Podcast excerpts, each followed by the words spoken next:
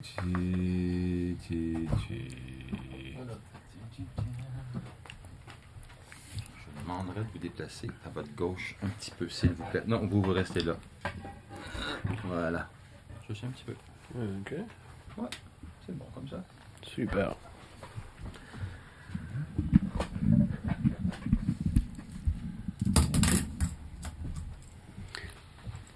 Pablo mandó saludos a alguno, ¿no? Ah, sí, Pablo, te- Pablo Gómez Barrios te mandó Ah, saludos, bueno. saludos. Creo que también lo conoce, lo conoce a Cabe. Pablo Gómez, nuestro colega colombiano. Ah, sí, sí, sí, sí, sí. Sí. Hice una entrevista con Sí, él. tendría que estar aquí, pero nos agrega, le agregaron un, un reportaje extra para Ah, hoy, bueno. entonces se tuvo que quedar ahí en la Ah, oficina. ah, pero bueno. generalmente viene también al programa. Sí. Hoy está castigado. Está castigado. Pobre. Sí. Y pre- de hecho le pregunté porque yo estaba trabajando más en francés en los últimos meses, hasta, digamos, hace dos que comencé más en español. Entonces le dije, Pablo, ¿no entrevistaste a Cabe o a Juan Andrés por el de Dernier Parole? Y me dice, no, porque lo vi pasar y alguien más del equipo francés lo hizo, entonces ya no lo hice. Yo, ¿quién lo hizo en francés?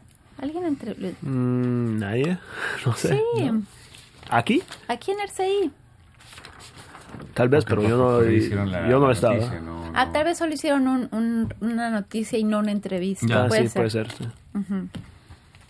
Puede ser.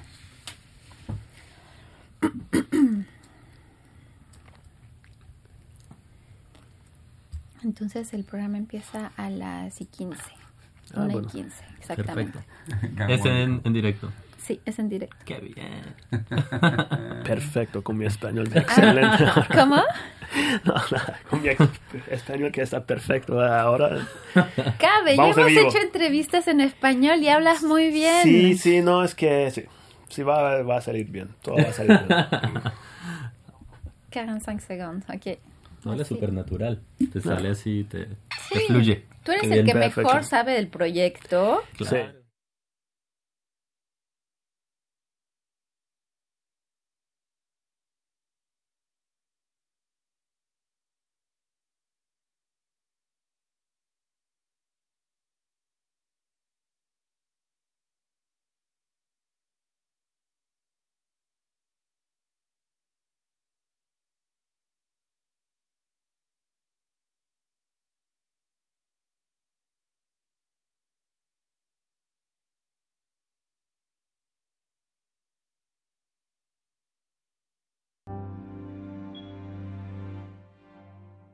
thank you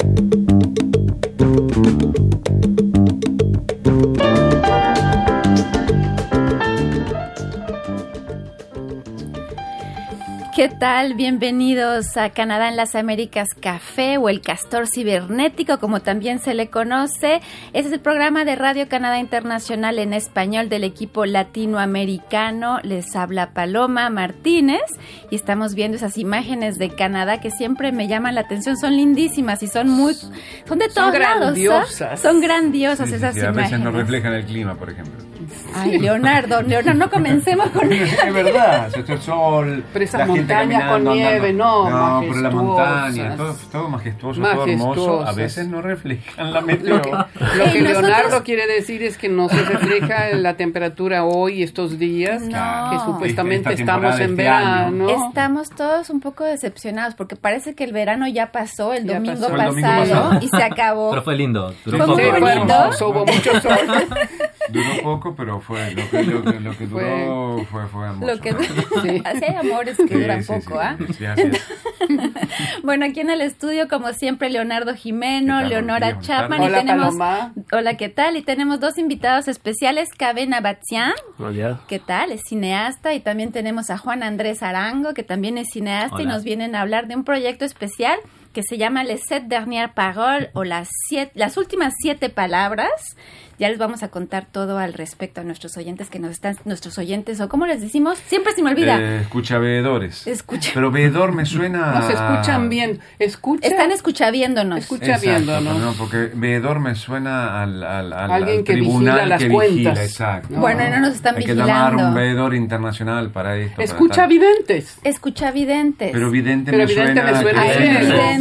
Bueno, la idea es que nos están siguiendo por Facebook, por YouTube, por el sitio internet de Radio Canadá Internacional www.rcinet.ca y bueno, yo antes de ir con los temas del día quiero hablar de los Raptors. ¿Quién vio el partido ayer?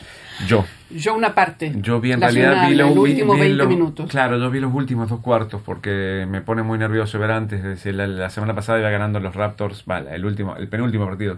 Iban ganando por Y per- 10, 12 puntos y perdieron por dos. Entonces miro realmente la definición por uno. Por uno, terrible. Pero Terrible. bueno, Bueno, pero esta vez ganaron, sí. ganaron Y yo sigo insistiendo que tuvieron muchísima suerte. Y todos me dicen que no, que jugaron muy bien, Sí, jugaron de eso bien. estamos de acuerdo. Sí, jugaron bien. Es genial, fantástico. Al otro equipo le faltaban tres de las estrellas. Qué pena, pero qué alegría. Pero así ¿no? es el deporte, ¿ah? Así es el deporte. Ayer, Así es el deporte. claro, Claro, no, no, Cuando Y faltan, ayer faltan. me daba la impresión ¿Eh? de que los los 3 millones de habitantes de la ciudad de Toronto estaban en la calle. Pero viste todos los diferentes lugares en donde la gente se reunió en todo Canadá para ver las, las Es que imágenes. es- en el fondo dicen que es Canadá el que ganó como país. Yo Sí, creo sí, la que primera sí. vez, claro. Porque es un equipo de Canadá contra 29 equipos de Estados Unidos. Exacto, es el único equipo extranjero El en la, en la Asociación Nacional, porque además se llama Asociación Nacional, que re- pertenece a la. Nación de Estados Unidos, y es el único equipo canadiense en esa eh, asociación de básquetbol. Y lo, lo interesante, digo, siempre las fechas son a veces, a veces son importantes. Es, ellos obtuvieron la concesión en 1993, los Raptors, al igual que los Grizzly en Vancouver. No sé qué pasó con los no después. están. Y 1993 es el último año que Canadá, un equipo canadiense ganó la Copa Stanley. En 1993 El- y en 1900 cuando cuando nacieron ellos los Raptors y 1993 es el último año donde los Blue Jays de Toronto ganaron el campeonato de béisbol. O sea que Entonces tendría había que una sequía, un, por ejemplo- había una sequía desde 1993 y hoy se da que Se tendría que nacer un deporte vez- nuevo para que los canadienses vuelvan a ganar dentro de 30 Exacto. años. Entonces, es impresionante. Lo que es cierto es que es la primera vez que un equipo canadiense gana, porque no ha habido muchos canadienses en esa liga, y además es el hay que recordar que el básquetbol se inventó en Canadá, Sí, ¿no? Entonces sí, sí, es, sí. Un, es un es un deporte que Lo que nació pasa en es que este aquí país. competía con el hockey sobre hielo, Sí, entonces, entonces que aquí es perdió mucho más popular. y allá Canadá. ganó. Entonces yo estoy súper contenta por los Raptors. Ah, no, yo estoy contentísima. Y yo leí un, un análisis sobre eso en el que decían que justamente que sí estaba uniendo a Canadá y que era muy representativo de lo que era Canadá hoy, porque vieron a los fans, ¿no? Los fans eran como de todo tipo. Totalmente multiculturales. Es que eso sí. refleja lo que es Canadá también hoy. Hace más, 20 tienen años una- hubiera sido impensable. Era el hockey sobre hielo el máximo deporte canadiense. Aquí tenemos a un solo representante canadiense, canadiense, canadiense. ¿Cómo lo vivieron ¿Sabe? ustedes? Les gust- no sé si les gusta el básquetbol. Ah, no, me el- encanta, sí. Ah, ¿Sí? entonces sí. Muy emocionante Sí, lo que pasó claro. ayer.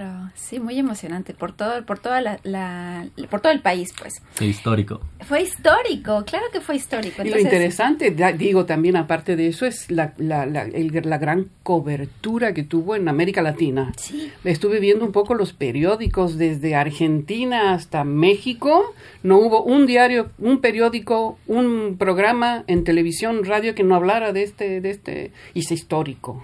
Sí, y además una de las cosas que me llamó la atención de, de todo el proceso, digamos, antes de que ganaran el campeonato, fue el lema que utilizaron los Raptors. ¿Cuál era? We the North. Pero lo viene usando hace que, rato. nosotros ¿verdad? el ajá, que lo el tienen, norte. que lo tienen, vienen utilizando hace tiempo, pero que se hizo súper importante. acuerdo. Entonces nosotros el norte, y si algo tenemos en común todos los canadienses, al norte de Estados Unidos.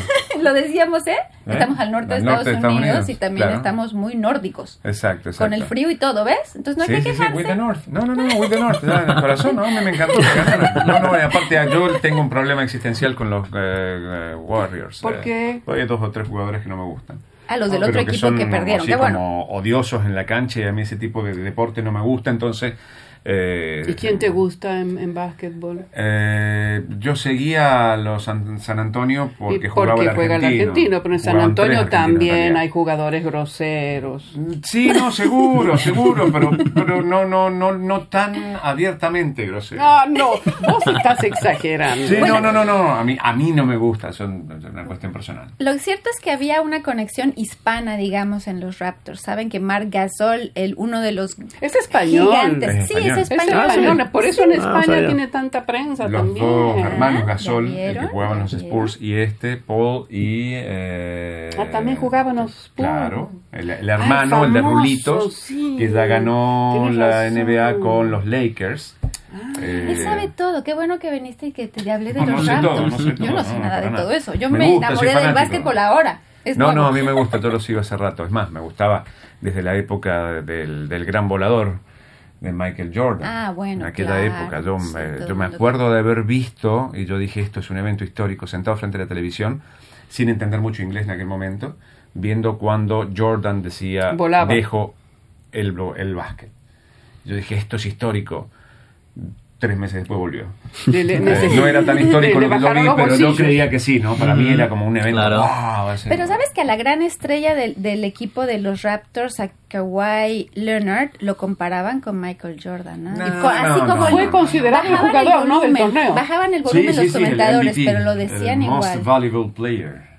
Sí. Pero bueno, no, ya. no tiene nada que ver. Yo, pa- para mí no tiene nada que ver uno con otro. Y, y finalmente esa gran rivalidad que existe entre Montreal y Toronto por el hockey sobre hielo, ayer se, se borró. Porque No, no se en borró Mo- nada. No, no. Ayer en Montreal había miles y miles de montrealenses No en son las montrealenses, calles. son Sí. toronteños que ven en Montreal.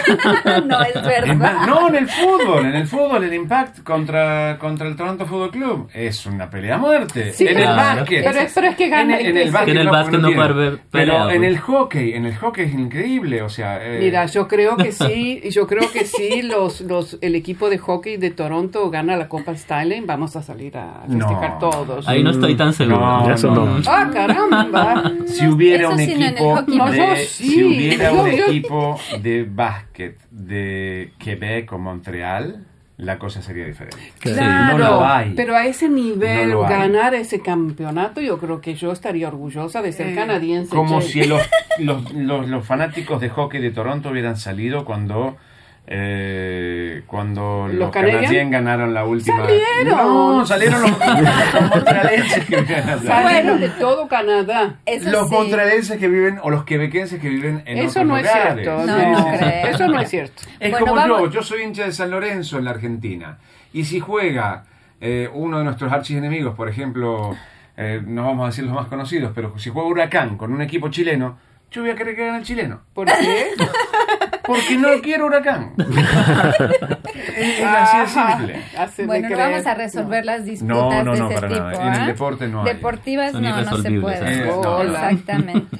Vamos mejor a nuestros invitados de hoy, Caben Abatián y Juan Andrés Arango, que nos vienen a presentar un nuevo proyecto que hicieron juntos, pero con otros cineastas, con otros cinco cineastas. El proyecto se llama Les Sept Dernières Paroles o Las Últimas Siete Palabras.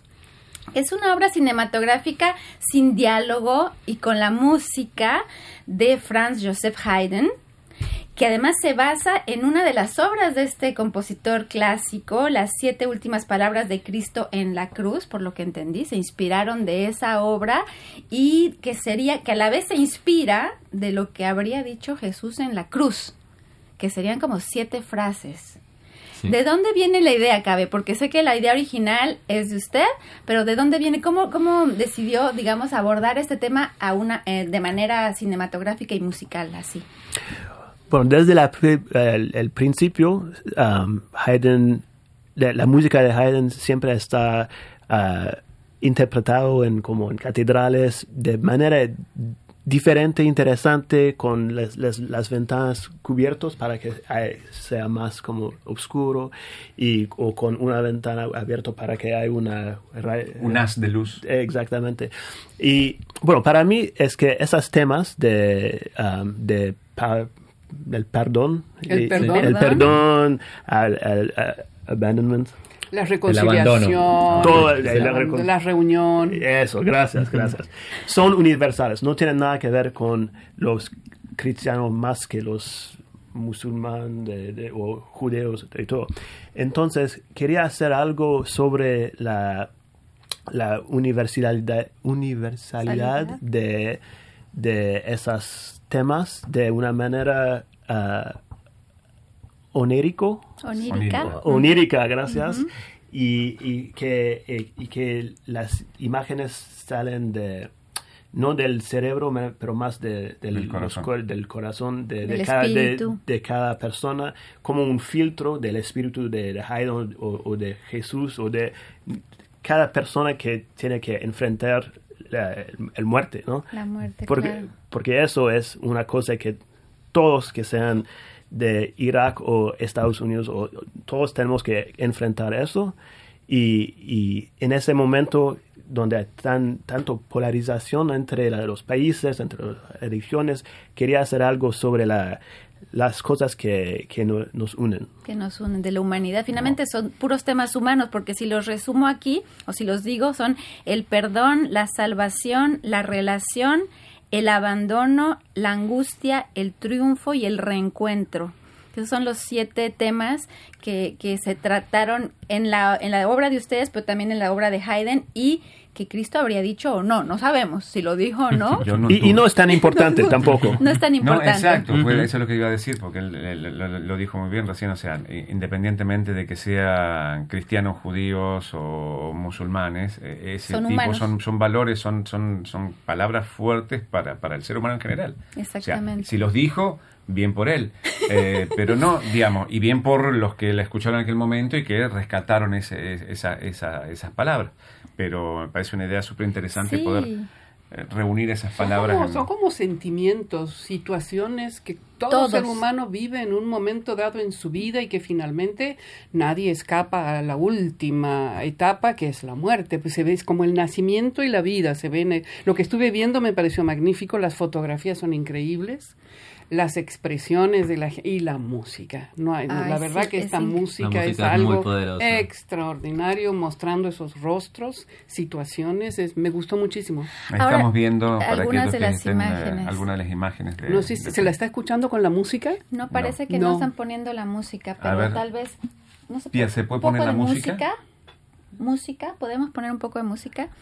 Eh, lo que me llamó la atención, lo que quisiera saber es cómo hicieron los cineastas, cada uno de los siete cineastas, para seleccionar, eh, digamos, la palabra que iban a representar con imágenes cada no, eso uno. no es la película.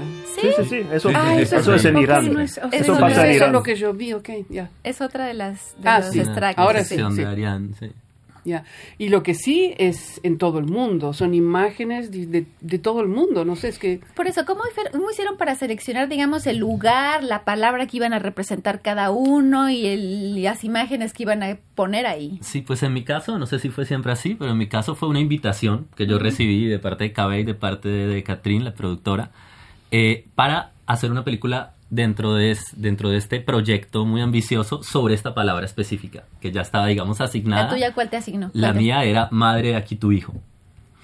Y eh, eh, digamos que eso era lo único que te daban. Y a partir de ahí había una total libertad Ah, para acercarse a esa palabra como naturalmente eh, yo como artista la sentía, digamos, sí, para rodarla en el formato que fuera, en el país que fuera, Ah, eh, bueno. solamente Mm. siguiendo el- la música de Haydn. o sea como que había una un hilo libertad conductor. de, creatividad Total. enorme ahí, Y eso ¿no? fue una cosa eh, muy liberadora en este proyecto, que permitió como realmente eh, reaccionar de una manera muy intuitiva y muy natural Claro, a esa bueno. energía de esa música tan maravillosa, ¿no? Y a esa idea de esa palabra. Lo que yo he visto, digamos, en, en- producciones de, de- de- de televisión es que para distintos capítulos llaman a, a un director, pero normalmente, digamos, la estética queda, ¿no es Sí. cierto? La estética de la producción que sea. Eh, en este caso fue hagan lo que sientan a partir de la base musical. Totalmente. Y yo creo que eso es lo que le da a la película como todo también esta variedad tan fuerte de estilos y de puntos de vista personales que le hacen un viaje súper, súper interesante de seguir. Y para cada tema es un cineasta Totalmente. y todos son de acá. No. Bueno, cada uno vive en, en Quebec, pero tenemos Juan Andrés de, de Colombia, tenemos eh, Caroline Monet, que es eh, indígena, eh, Ariane Lorrain, iraní. Para mí era muy importante que, que no sea solamente bueno, blancos quebequenses para, que, para, para interpretar algo más universal y hablar de las cosas que pasan en todo el mundo. Entonces filmamos en Haití, en Colombia, en Irán, en, en, en, en Quebec, en Luisiana. Y, y eso mues- muestra algo para mí que es, bueno, que es eh, la corazón del humano es, es la, la misma en donde sea.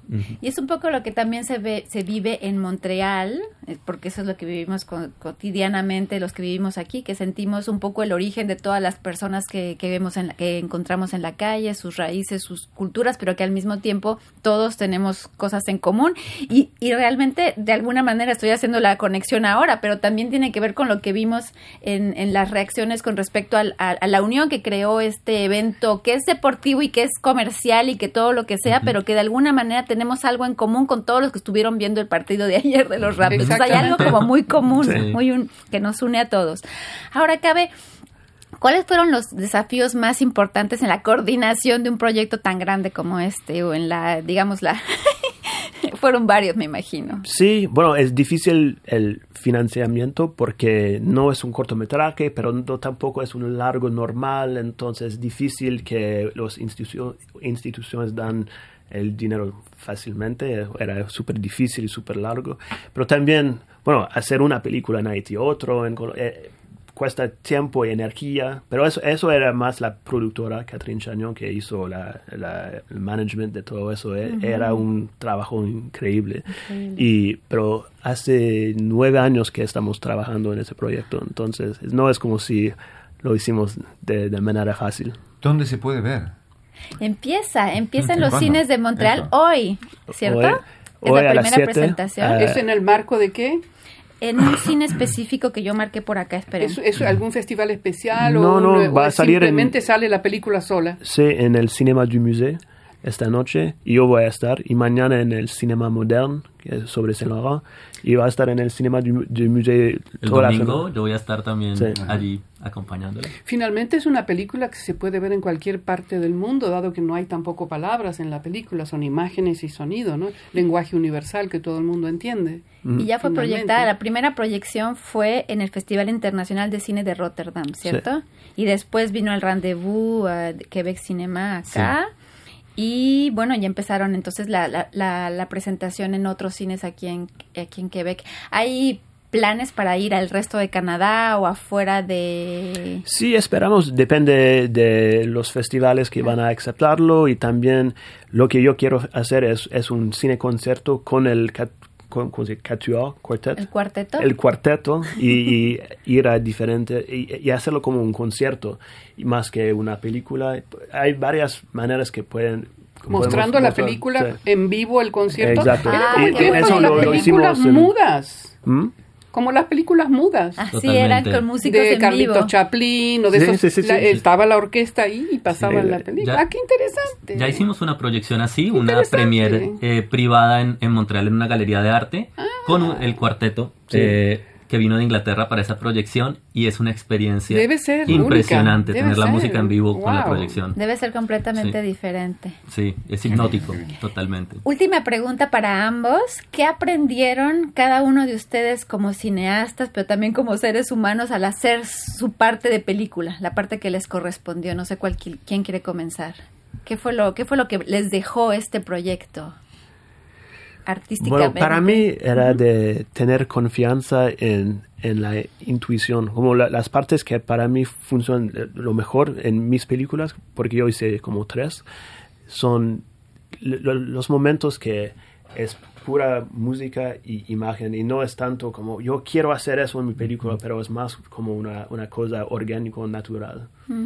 Entonces, como, sin ponerle tantos, tantos filtros, tantos Ujú, Los, los moldes. menos filtros que, que sea la música y, y le- el espíritu que, que salen y yo, yo, me, yo, yo me voy. Qué bueno. Dejaste ir los sentimientos, Ujú. guardaste el raciocinio adentro un poco. Sí. Muy bien. ¿Y tú, Juan Andrés? Yo siento algo parecido. Para mí esta película es, es poesía, eh, en contraposición con otras películas más narrativas que he hecho que son una novela, digamos. Aquí se podía dejar el aspecto narrativo de un lado y concentrarse en los sentimientos puros que esas piezas musicales te transmitían. Claro. Y eso es una experiencia liberadora. Y, y además como transferir esa música maravillosa que hizo Haydn a un contexto radicalmente opuesto como es el Pacífico colombiano donde yo rodé, la selva, la Colombia eh, afro, y ver cómo esa música puede resonar en ese contexto y transmitir energía en ese contexto fue algo muy Ah, qué conmovedor. interesante. Pues muchas ¿A dónde gracias. filmaste vos? Sí, ¿tú Yo, dónde filmaste? En Haití y en Louisiana. ¿Y quién filmó en Quebec? Carl Lemieux filmó en Quebec, Caroline Monet también, o en Ontario, sí. En Canadá, ya. Y Sofía. Ah, y Sophie Goet, sí, también, sí, sí, sí. Ok, pero entonces cada, cada persona podría, podía tomar un lugar o dos lugares, o te- podía hacerlo como quiera finalmente. Sí, lo, y, y como por ejemplo, si Juana uh, would have liked to shoot. Si hubiera querido. lo hubiera querido. sí. Sí, hubiera podido filmar en Quebec también. No es que, ok, él es colombiano, entonces que tiene filmar. que filmar en Colombia. Ah, de acuerdo. Esperaba, Se porque es importante que de ver muchos lados de ese- esa música, pero lo importante es que sale de, de la persona, que la- la- el corazón se abierta a, a esa música, a esa- esos temas. Bueno, pues me encanta la, la, metáfora con respecto a la, a poesía y a, y a las obras como narrativas de, otra, de otro tipo de narración, porque es verdad que cuando uno está, es, es hipnótica, como decían, y se puede uno adentrar completamente en la, en la película sin, sin, sin hacerse demasiadas preguntas. Entonces, bueno, felicidades por este proyecto. Entonces, Cabe Nabatian Totalmente. y Juan Andrés Arango, gracias por haber pasado por nuestros estudios. Mucha suerte en el proyecto Les Sept Les Sept Dernières Paroles o las últimas siete palabras. Así que bueno, muchas gracias. Gracias por la invitación, Paloma. Gracias por estar acá. Y nosotros vamos a poner un video de nuestra aplicación porque Leonardo siempre nos cuenta Siempre, tan, tan, tan como, tanto como siempre, ¿no. Cómo la Pero, gente bueno, puede ir a- Cuenta y nos muestra. Y El nos video muestra, de ahí la está. aplicación, ustedes pueden ir a las dos tiendas más populares para los teléfonos de la manzanita y para los teléfonos de la eh, del robotito, por no decir Android y Apple. Para no decir marcas, como si me cobraran. ¿no? No le hacen, no te pagan. Si te pagaran, por Si lo me menos, pagaran, por lo ¿no? menos, sí, sí, sí. ¿Qué van a traer? Como dice un amigo mío, ¿qué van a traer un teléfono nuevo? Bueno, eh, entonces ustedes pueden ver, pueden baj- bajarla en las cinco lenguas disponibles de Radio Canal Internacional. Les sugerimos que bajen español, yo chino y árabe todavía no. Eh, en algún momento suponemos que sí, pero bueno, en realidad es porque es mucho ¿Qué más no? fácil. No yo no puedo leer en, en chino, Ah, y, en en chino árabe. y en árabe, yo tampoco. O sea, porque están, están en las cinco lenguas. Entonces, eh, yendo a la página de internet de Radio Canal Internacional, en la parte derecha arriba van a encontrar una, una pequeña imagen donde hacen clic y ahí tienen el acceso directo para las tiendas más populares para poder descargar esta aplicación. Pues muchas gracias, lo explicas muy bien. ¿Ves por qué te lo pido a ti que nos lo expliques? Porque lo haces muy bien. Antes, antes que nada, Sí, tengo aquí tenemos eh, mensajes de sí, algunos mensajes. Permiso, que no veo nada. Eh, Juan José eh, nos está mirando, director de cine Juan José. Eh, Manfred Echeverría dice Go Raptors Go. Eh, ahí está también haciendo fuerza por los Raptors que ya ganaron. Eh, Gustavo Luca, eh, Lucas, perdón, dice Top Fan. Me encanta cuando sale el Él Top es Fan. de No sé cómo- Uruguay. él es Uruguay. de Uruguay, sí. Y Manfred es ecuatoriano, En pero él Manfred viaja mucho. Exacto. Manfred me parece que. A veces anda en el lejano Ecuador. norte y a Ah, es veces se vuelve a Ecuador. Bueno, y Gustavo dice saludos desde la ciudad de Melo, en Uruguay. Felicitaciones a los Raptors a pesar de no seguir ese deporte, dice Janet Patricia Salazar Rosso. Hola, hola. Ismael Zamora, saludos desde Salvatierra, Guanajuato, México. Y Daniel Camporini no nos saluda, pero nos está viendo. Y Daniel, justamente, qué bueno que está ahí Daniel, porque estaba por presentarles justamente el video de Daniel Camporini. Nos envió un videito de la semana pasada, bien. nos estuvo escuchando, entonces grabó el momento de la escucha, pues, y nos muestra un videito. Ah, Mira, muy ahí está. A ver si lo podemos escuchar, porque se escucha un poquito. Ah, sí.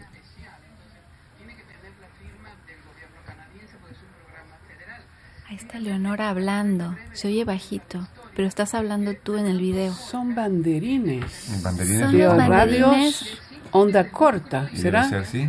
Sí, son, ahí debe haber banderines que nosotros le, le Ahí. habremos Ajá. enviado en algún momento En también, alemán, porque son todas las 30 radios aniversario. ¿Cuánto- internacionales. ¿Cómo tiene eso? Wow. inmenso, toda, una, toda una pieza. Qué Toda bueno. una vida escuchando radio. Sí. Muchas wow. gracias, Sí, son Daniel. radios, son radios. Entonces, como decíamos al principio, antes de entrar en ondas, mucha gente que no, no- nos dejó de ver, de escuchar por onda corta, exterior. nos... Ahí está uno. Ah, no, no es Está nuestro ese. No. No, no. Iba a decir es nuestro, pero no es nuestro. Wow. Ahí, está. Ah. Muy bien. Muchas gracias. Ah, muchísimas Daniel. gracias, Él está en. Argentina, Daniel, ¿cierto? Está en Argentina. Así que muchas gracias a Daniel por seguirnos. Y bueno, continuamos con el programa porque esta semana tenemos también, como siempre, muchísimos mensajes Que la que gente no que hace mucho que no leemos porque siempre estamos ocupadísimos con las cosas que pasan aquí en el estudio. ¿Tienen ahí por ahí un mensajito? Sí, yo tengo aquí Inés, Inés Ordóñez Salinas, dice, es importante proteger la vida de un ser, ya que la vida es única, no hay más un país de humanidad. Lo Pero felicito de corazón, seguir luchando por el bienestar de los eh, humanos del mundo. Eh, está comentando centenares de niños solos piden refugio en Canadá, una noticia que hemos realizado aquí en Radio Canal Internacional. Yo tengo un correo que es, eh, es un comentario a un artículo sobre artistas cubanos privados de los servicios canadienses de inmigración en La Habana. Eh, brevemente, el tema es que Canadá eh, retiró la mitad del personal en su embajada eh, en Cuba, en La Habana. Están trabajando con siete personas en vez de 14. Entonces, a raíz de eso, decidieron que la cuestión de las visas para venir a Canadá, los cubanos que quieran eh, iniciar esos trámites o que ya los hubieran iniciado, tienen que hacerlo ahora en México. Entonces, hubo una... una una reunión de artistas programada, una exposición que estaba programada desde hace tiempo, ya que tenía que llevarse a cabo en Montreal, y los artistas cubanos no pudieron llegar. Entonces eh, yo hice una entrevista con una, uno de ellos, y en base a eso contesta Le Basibaso. Zunca, es larguísimo, es muy largo el artículo, pero él dice, el, el arte es algo que no debe ni tiene que tener fronteras ni muros, porque el arte sí es bueno, es universal y son derechos humanos de la humanidad. Ah. Los cubanos son un pueblo que han sufrido miles de vejaciones y nada se suman a estas las autoridades canadienses. Es muy largo el artículo, pero ya esto demuestra de- un poco el sentimiento de la persona que lo ¿Cómo se llama? Le Basibaso Zunca. Ah, nunca había escuchado. No, ese No, yo tampoco. Bueno, yo tengo un mensaje que comenta algo semejante, porque comenta un reportaje o una noticia que hicimos que, se- que llevaba por título Primer ministro canadiense y presidente cubano conversan sobre Venezuela y la ley Helms-Burton y dice, ¿será que Trudeau cree en la en las buenas intenciones de un gobierno comunista de hace más de 50 años que además es amigo del tirano de Maduro? Es una pregunta. Entonces, eso comenta no sé quién, porque no dijo su nombre y no voy a dar su dirección electrónica. No, no. La Pero podrías no- dar. No. Bueno, pues si, si alguien Si está alguien de acuerdo y quiere hablar con él, pues te- te- tenemos la dirección de correo electrónico. Pero no tenemos aquí el mensaje, la- el nombre de la persona. Muchas Bueno, gracias. muy bien. Yo aquí tengo un mensaje de, eh, es que si no me tapo no veo nada, perdón, pero bueno, me- la presbicia me está matando. Yadamile dice sobre el mm, tema propuesta de solución al problema de escasez de mano de obra extranjera en Canadá. Dice, hola, estoy de acuerdo eh, que deberían dar la oportunidad a los colombianos, pues en general eh, mm, puede generar más trabajo y así no hay tanta pobreza en el país. Ese era el el comentario de Yadamile. El último comentario por ahí. El último es un sobre un tema, Hospital Canadiense avanza en tratamiento de leucemia con un método de enorme potencial. Ese es el artículo, el título del artículo. Escribe Melvin Joel Salich Méndez y dice que necesita ayuda, que es de Guatemala y que necesita más información sobre el tema porque desde hace un año tiene un cáncer en la sangre. Eso es un poco el mensaje que le está mandando. Bueno, generalmente en los reportajes que preparamos ponemos información relacionada con los programas hay, que sí existen, existe. si están Sí, relacionados con otros con otros países. Sí, y si hay un número de contacto también, o sea, no, la, la información A veces está ahí, hay, a veces, no hay nada, es simplemente un informe, encontrar, un, eh, un- un- un reportaje sobre el tema. Claro. Y yo para terminar con los mensajes de nuestros oyentes, tengo aquí un comentario de Delfonso Saborio que comenta el tema captura de caballos salvajes en Calgary. Yo no hice ese reportaje, Yo ¿quién lo hice. hizo? Yo me acuerdo. Y dice, la, la belleza de los caballos en libertad es incomparable. Creo que se debe estudiar otra opción antes de capturarlos y al menos dejar unos pocos en el estado natural. Yo me acuerdo de los caballitos que vimos en Whitehorse, ¿te acuerdas? Sí. Cer- no, no en, Ja- No en Whitehorse, en las afueras de Whitehorse, Sí. en el campo. Sí, me acuerdo. Estaban ahí. Y ahí, ¿viste cómo Estaban ahí. vivían Y ahora- Sí. al aire libre en pleno invierno. Sí, Qué y ahora, lindo. ¿por qué están Hermoso. capturando Qué estos caballitos Eh, en ese es un reportaje de hace cinco años, cuatro años, más o menos. Sí. Eh, no me acuerdo bien lo que era, pero eh, yo sé que los capturaban a los caballos, no los querían dejar en libertad. No sé si era para preservarlos también, Tal no, no recuerdo muy bien, pero hace mucho tiempo. Lo cierto es que en términos de vida animal y buenas noticias, Canadá pasó una ley esta semana para que no bueno. se pueda mantener en cautiverio ni a las ballenas, ni a los delfines, ni a ningún otro Oh, Voy a tener cetáceo nunca más. Mi ballena libre. Creo que es el primer país, eh, por lo menos de este hemisferio, en, en- en implementar esa política. Creo que hay algunas ciudades en California, la Ciudad de México y otras ciudades, pero países Como como, país, tal, una ley creo federal. Que, creo que Canadá es el primero en haber hecho eso porque dicen no podemos más tener animales en cautiverio para el entretenimiento humano. Claro, pero en Es ese caso mí me parece por ahí contraproducente porque uno lo deja afuera, vienen eh, los, eh, los barcos estos internacionales Sí. y me cazan la ballena que yo acabo de dejar afuera para que esté libre.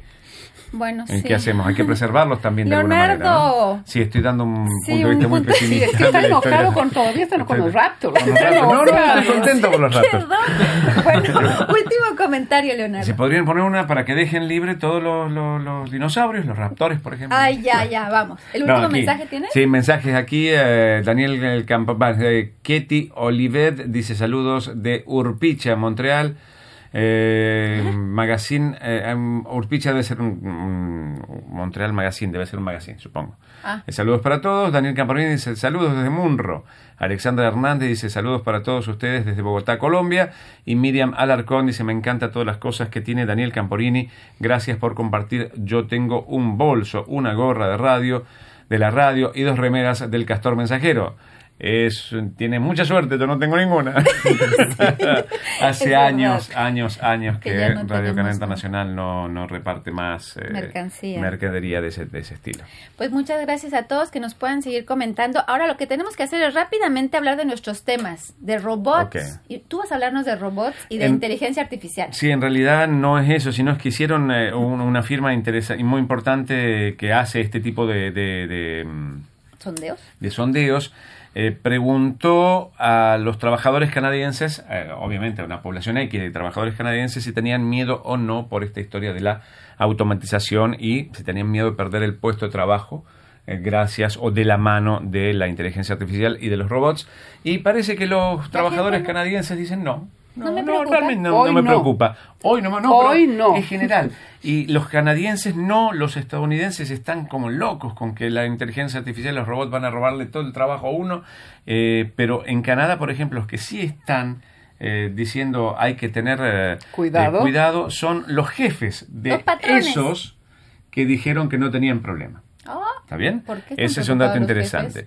Y lo que, lo que también había una, en, en un estudio que se hizo similar en Estados Unidos, encontré una palabra que me gustó, que era como los trabajos, no, no tengo, esa- acá está, los empleos híbridos, que a eso tenemos, es la tendencia.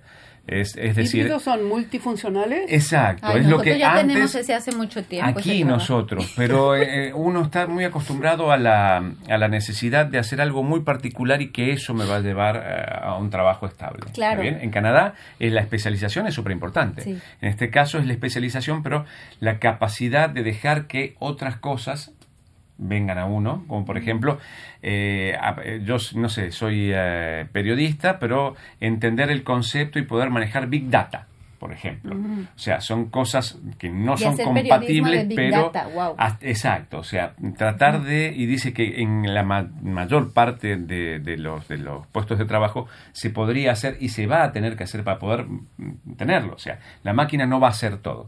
Tenemos que acoplarnos a la máquina y a la inteligencia artificial para que eso tenga, ri- rinda frutos, digamos. Entonces, esa es la manera, el trabajo híbrido es lo que se viene. Entonces, no se especialicen más, hagan de todo. ¿Ah? Esa es la lección. Buen consejo, buen consejo. Leonora, tú nos presentas a Denis Mukwege, no, Mukwege, Mukwege. Mukwege, Premio Nobel de la Paz, y Doctor Milagro, que fue homenajeado aquí en, aquí en Montreal. Sí, días exactamente, y me hizo, me hizo acordar un poco, hago el lazo con lo que dijo Cabe aquí, habló de la universalidad del tema del perdón. Y esto creo que este premio Nobel que se le entregó el año pasado al doctor Denis Mukwege es por, por una vez, por pocas veces estoy tan de acuerdo con que ese premio Nobel de la Paz se le haya otorgado a este médico que es del Congo y que también se le llama el doctor milagro porque ayuda a reparar, entre, Entre comillas, comillas. la cirugía reconstructiva, porque aquí se trata de un país donde la mujer no vale absolutamente nada, es botín de guerra, se sabe y se conoce las violaciones de las mujeres en el Congo, pero además la destrucción de sus órganos genitales, reproductivos, en esa violación misma. Y este médico es el que trata de reconstruir o reparar esos daños. Entonces él creó en 1999 un hospital en el Congo que se hizo famoso y que hoy, hoy en día, pues eh, lo que él dice es que hace hasta 10 operaciones por día, lo cual es una muy mala noticia, me imagino. Porque está sigue diciendo pasando. Exactamente. Porque Y él ah. está llevando a cabo además otra batalla muy fuerte que es terminar con la impunidad de todos estos hombres, eh, que ya sea de que son de milicias, del ejército, en fin, que cometen esos actos que no se pueden, innombrables. Y la- el lazo que hacía yo un poco con lo que se dijo aquí es que se le preguntó en una entrevista que le hizo Radio Canadá, eh, ¿Cómo, ¿Cómo lograr que eso cambie en el Congo? ¿Qué es lo que hay que hacer? Y él dijo, es fundamental la paz. Y él dijo, me hizo acordar un poco a Nelson Mandela en su manera de hablar, ¿no? Y él dijo, la paz se construye diciendo la verdad, porque la verdad es, permite establecer una verdadera relación entre las personas, entre las comunidades, y también permite avanzar sobre el camino del perdón, de la reconciliación y de tener una visión común. Si no decimos la verdad, es el odio que ocupa el lugar. Entonces, es un, es un personaje eh, fan- cierto, ¿no? increíble. Claro, lo mismo en que- Colombia y en otros Totalmente. lugares donde está la Totalmente, totalmente. Y, y el, el doctor Mu- Mukwege ya había estado aquí en, invitado por la Universidad de Manitoba, en, pero esto hace 10 años. Había recibido un doctor honoris causa de la Universidad de Winnipeg y esta vez recibió el mismo homenaje en la Universidad de Montreal, con cual además firmó acuerdos con cinco facultades de medicina diferentes áreas, psicología y etcétera, con la Universidad de Montreal para trabajar juntos en el hospital donde él está trabajando en el Congo. Así que Ay, bueno, qué saludo bueno. a este señor porque Claro. es increíble el trabajo que está haciendo con las mujeres y sobre todo él habla mucho de la ayuda psicológica, ¿no? sí. que es fundamental en esto. Entonces, bueno, es un es un tema que me interesó a mí esta semana. Y lo pueden encontrar tanto el reportaje de Leonardo que va a estar en línea a partir de mañana temprano en la mañana sábado, mañana sábado temprano, en www.rcinet.ca, como el reportaje de Leonora también se encontrará ahí. Y siguiendo en los temas médicos, Pablo, que no pudo venir hoy acá, esta semana destaca un tema que, que él estuvo tratando y nos cuenta que hay una escasez o que va a haber muy pronto una escasez de médicos geriatras en la provincia de Quebec. Entonces, que hay un problema, digamos que es social, porque hay que encontrar una solución rápidamente a cómo Al vamos envejecimiento a- de la población Claro, y la falta de población está recursos envejeciendo médicos, sí. y la gente va a necesitar cada vez más médicos que puedan especializarse, en ese caso sí especialícense en, en los en las personas geriatría, mayores, sí. en geriatría. Entonces nos cuenta, nos, info- nos, nos habla de un informe del Instituto Nacional de Salud Pública de Quebec que lanza una señal de alarma para que los jóvenes que están interesados en, en esa área de la medicina eh, lo piensen bien porque todas las sociedades están envejeciendo y lo que, le- lo que pasa en Quebec pasa en el resto de Canadá y en el resto del mundo porque incluso las- los países en vías de desarrollo como se les llama, también están teniendo problemas en cuanto al envejecimiento de la población. Entonces, bueno, Pablo nos es presenta ese reportaje. ¿Y el tuyo? Y el mío. El mío. Yo esta semana hablé con un líder sindical mexicano que estuvo de paso por Montreal. Es un, su nombre es Benedicto Martínez Orozco y él se vino, vino a formar parte de un congreso, un congreso de la CSN que es la Congregación de Sindicatos Nacionales de aquí de Quebec. Y lo interesante es que él representa a dos em, sindicatos mexicanos, dos sindicatos independientes, completamente alejados de los sindicatos tradicionalmente ah, ligados, digamos, al poder en México. Y entonces él nos contó cómo, em, en realidad, hay que recordar un poco que eh, durante las negociaciones del Tratado de Libre Comercio de América del Norte, el nuevo, digamos, uno de los sindicalistas y el sindicato más grande de Canadá estuvo diciendo las condiciones de trabajo de los, de los trabajadores en México tienen que cambiar para que el tratado sea más equitativo. Si los trabajadores en México están mal pagados, en Canadá ni en Estados Unidos nadie se beneficia, la gente, el pueblo, los trabajadores no se benefician. Por eso también vienen tantos trabajadores al norte, es decir, si tuvieran los salarios, mismos beneficios, se quedarían en sus lugares contentos. Exactamente, entonces explicaba eso el, representante de Unifor, que es Jerry Díaz, y entonces hablando con eh, Benedicto Martínez Orozco, nos dimos cuenta que las relaciones entre los sindicalistas de los tres países de América del Norte son muy fuertes, tienen hay muchos muchas coincidencias. Exactamente y, las condiciones de trabajo en los tres países son muy similares, contrario a lo que uno podría pensar. Entonces, muy interesante esta conversación que tuve con Benedicto Martínez Orozco y la dividí en pedacitos, porque a veces a la gente le gusta escuchar pedacitos y si no, también pueden escucharla completo en el sitio internet. Ya antes de terminar, que faltan dos minutos eh, nada más, eh, Miriam eh, Alarcón nos dice, me enteré que el ministro de Cultura de Canadá tiene origen tucumano, o al menos sus padres. ¿Es así? Creo que el, sí, claro. sí, sí, es Pablo, Pablo, Rodríguez. Nació en Tucumán. Nació en Tucumán y llegó aquí a la edad de ocho años. Sí, más o menos, sí. Un poquito más chico me parece que fue. No, ocho, años, ocho años. Sus hermanas tenían seis y cuatro. Ok. Yo lo conocía ese cuando llegué, estaban acá. Está bien, está bien. Porque ella es de Santiago del Estero. Al, lado. Eh, al ladito. Y Mercedes Araya dice... Eh, mm, recuerdo. Recuerdo muchos oyentes de Radio Canadá en onda corta cuando transmitieron unidos con Radio Netherland en el Castor Mensajero. Igualmente tengo muchos recuerdos de vuestra radio y en, en todo el mundo. Saludos desde Chile, nos dice mm, Mercedes. Chile, muy bien. Bueno, pues entonces mensajes de todos nuestros oyentes. Una última vuelta, qué bueno que se quedaron. Gracias por habernos acompañado. Espero que les haya gustado nuestro programa. Hay muchos temas interesantes y en realidad todos los temas estaban relacionados porque todo, de alguna manera había una conexión siempre hay una siempre conexión, hay conexión. Siempre. Entonces, caben Y con las siete palabras, más todavía. Exacto, Lo único que faltaba era la música de Hayden eh, de fondo. Todo perfecto. Entonces caben Abatián, Juan Andrés Arango, Leonora Chapman, Leonardo Jimeno y Paloma Martínez. Nos despedimos.